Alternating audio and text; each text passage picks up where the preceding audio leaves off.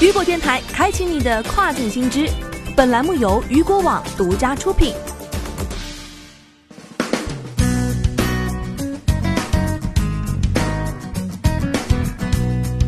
Hello，大家好，欢迎大家继续锁定到雨果电台，这里是正在为您播出的跨境风云，我是大熊。接下来将带您一起来了解到的是，政策在变天，大订单即将来袭，濒临倒闭的卖家要一夜暴富吗？不知不觉，二零二零年的 Q 二已经到来。如今，亚马逊的卖家，那些没单的羡慕爆单的，爆单的羡慕有货的，有货的羡慕爆单的还能补货的，而所有生活捉襟见肘的卖家，都羡慕卖口罩等防疫产品赚大钱的。现在，亚马逊又出新规了，部分被选中的卖家可以直接向医院或者是政府机构售卖口罩，并且被取消了口罩等防疫物品标准推荐费。接下来，我们一起来关注到的是即将爆单，这些企业有福了。国内疫情发生时，我们就看到这样一件事：有家经营十分困难的口罩厂正打算关门大吉，结果一下就迎来了很多大单子，直接从地狱到天堂。眼下国外疫情爆发，亚马逊发布的最新政策会不会带来很多的造富神话呢？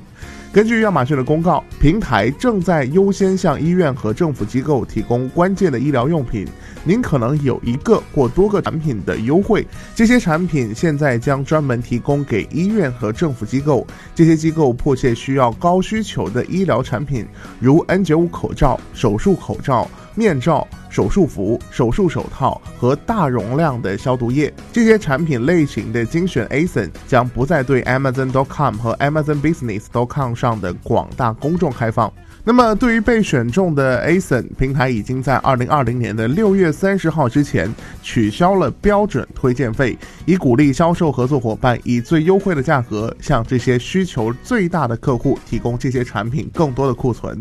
我们从中可以看出啊，现在在亚马逊上销售口罩、防护服、手套、消毒液的卖家，将有一部分被选中向医院和政府机构销售，这也就意味着他们即将面临稳定的大订单，或者说稳定的资金进账。据《纽约时报》报道。目前，美国存在一个最大的问题，就是缺乏医疗级的 N95 口罩。美国面临口罩短缺的原因之一是疾病预防控制中心本身，医院只允许从 CDC 和美国食品药品监管局认证的供应商那里购买口罩。尽管他们可以接受任何来源的捐赠，但是不被允许。许多制造口罩的外国公司都缺乏这些认证，这就限制了可用来满足美国日益增长的需求的进口供应。即使是经认证向美国人出售口罩的供应商，也必须经过数周的官僚程序才能完成订单。未经这些联邦机构认证的供应商，不能合法的将其产品带入美国。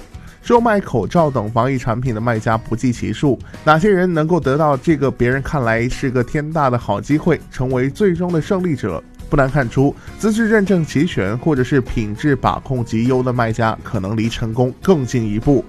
接下来，我们继续来关注到的是口罩等产品市场定价再出新规。高收益伴随着高风险，眼下因为售卖口罩被封号的卖家不在少数。我们就了解到，近期多位卖家反馈自己因订单激增而关店。对此，知情人士表示，销量激增或者是售价标定都偏高。对此，知情人士表示，销量激增或者是售价标定偏高都是遭殃的重要因素。关于定价这些事，有一位卖家表示，其他卖家以二十一美元以上的价格出售和自己一样的产品，这显然是价格欺诈。但是当自己以十四美元的价格出售时，列表却被停用了。还有卖家表示，自己的一款产品的售价为六十五美元，而亚马逊的自营店价格却超过一百美元。但是我们的产品一直被标记在潜在的定价错误，以至于我们甚至无法重新激活它。这真的太不讲理了。无论如何啊，卖家只能处处留心。关于定价的问题，亚马逊也发布了最新的公告。我们从中可以看出啊，亚马逊。逊的市场公平定价政策保护客户免受不公平、过高和误导性的价格影响。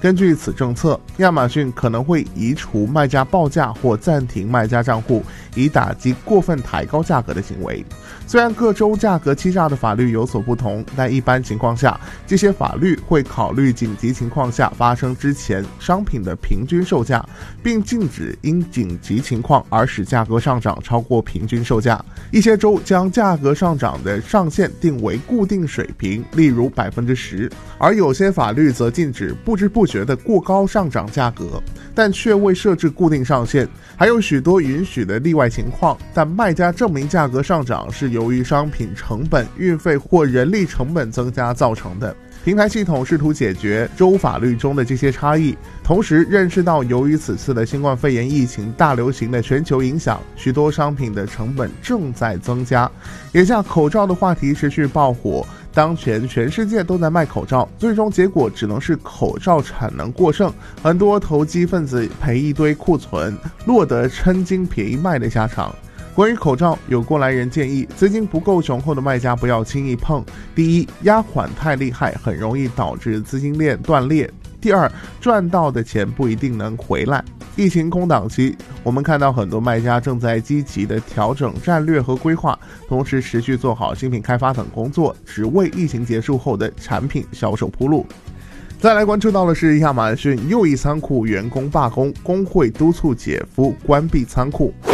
仓库罢工的事件又来了啊！在周三，密歇根州亚马逊仓库的工人举行罢工，要求加强对冠状病毒的保护。组织者说，大约有四十名员工走出了密歇根州罗穆卢斯的 DTW 工厂。在上周，两名工人检测呈阳性后，工人们要求亚马逊关闭 DTW 两周，以便清理工厂。罢工后，拉姆齐说，他得到了该国其他设施仓库工人的支持。许多仓库的工人表示有兴趣在他们所在的仓库举行类似的抗议活动。纽约立法者高层工会和亚马逊员工组成的小组也正支持工人罢工事件。外媒报道称，他们在周三致姐夫的一封信中呼吁要对仓库员工采取更大的保护措施。该组织还表示，他们支持亚马逊员工要求关闭已经报告冠状病毒病例仓库的呼吁。他们还呼吁克里斯·斯莫尔斯迅速复职。斯莫尔斯是之前任职于亚马逊斯塔顿岛工厂的一名工人，他在组织了一场呼吁加强保护抗议活动后，于周一被解雇。不过，该公司表示，他们解雇斯莫尔斯原因是他被隔离后没有遵守社交距离规则。我们可以看得出来啊，亚马逊美国仓库风波不断，而且加上工会和仓库员工的推动，仓库的运转不会像往常那样顺畅。也可以这样说，使用亚马逊 FBA 的卖家近期可能要在物流配送上吃些亏，所以卖家也要实时的关注自己的物流情况，做好与消费者的沟通工作。好的，聚焦大事件，解读新爆点。以上就是这个时段雨果电台为您推送到最新一期的跨境风云。想要了解更多跨境电商资讯，您还可以持续关注雨果 App 推送的最新消息。我是大熊，我们下个时段见，拜拜。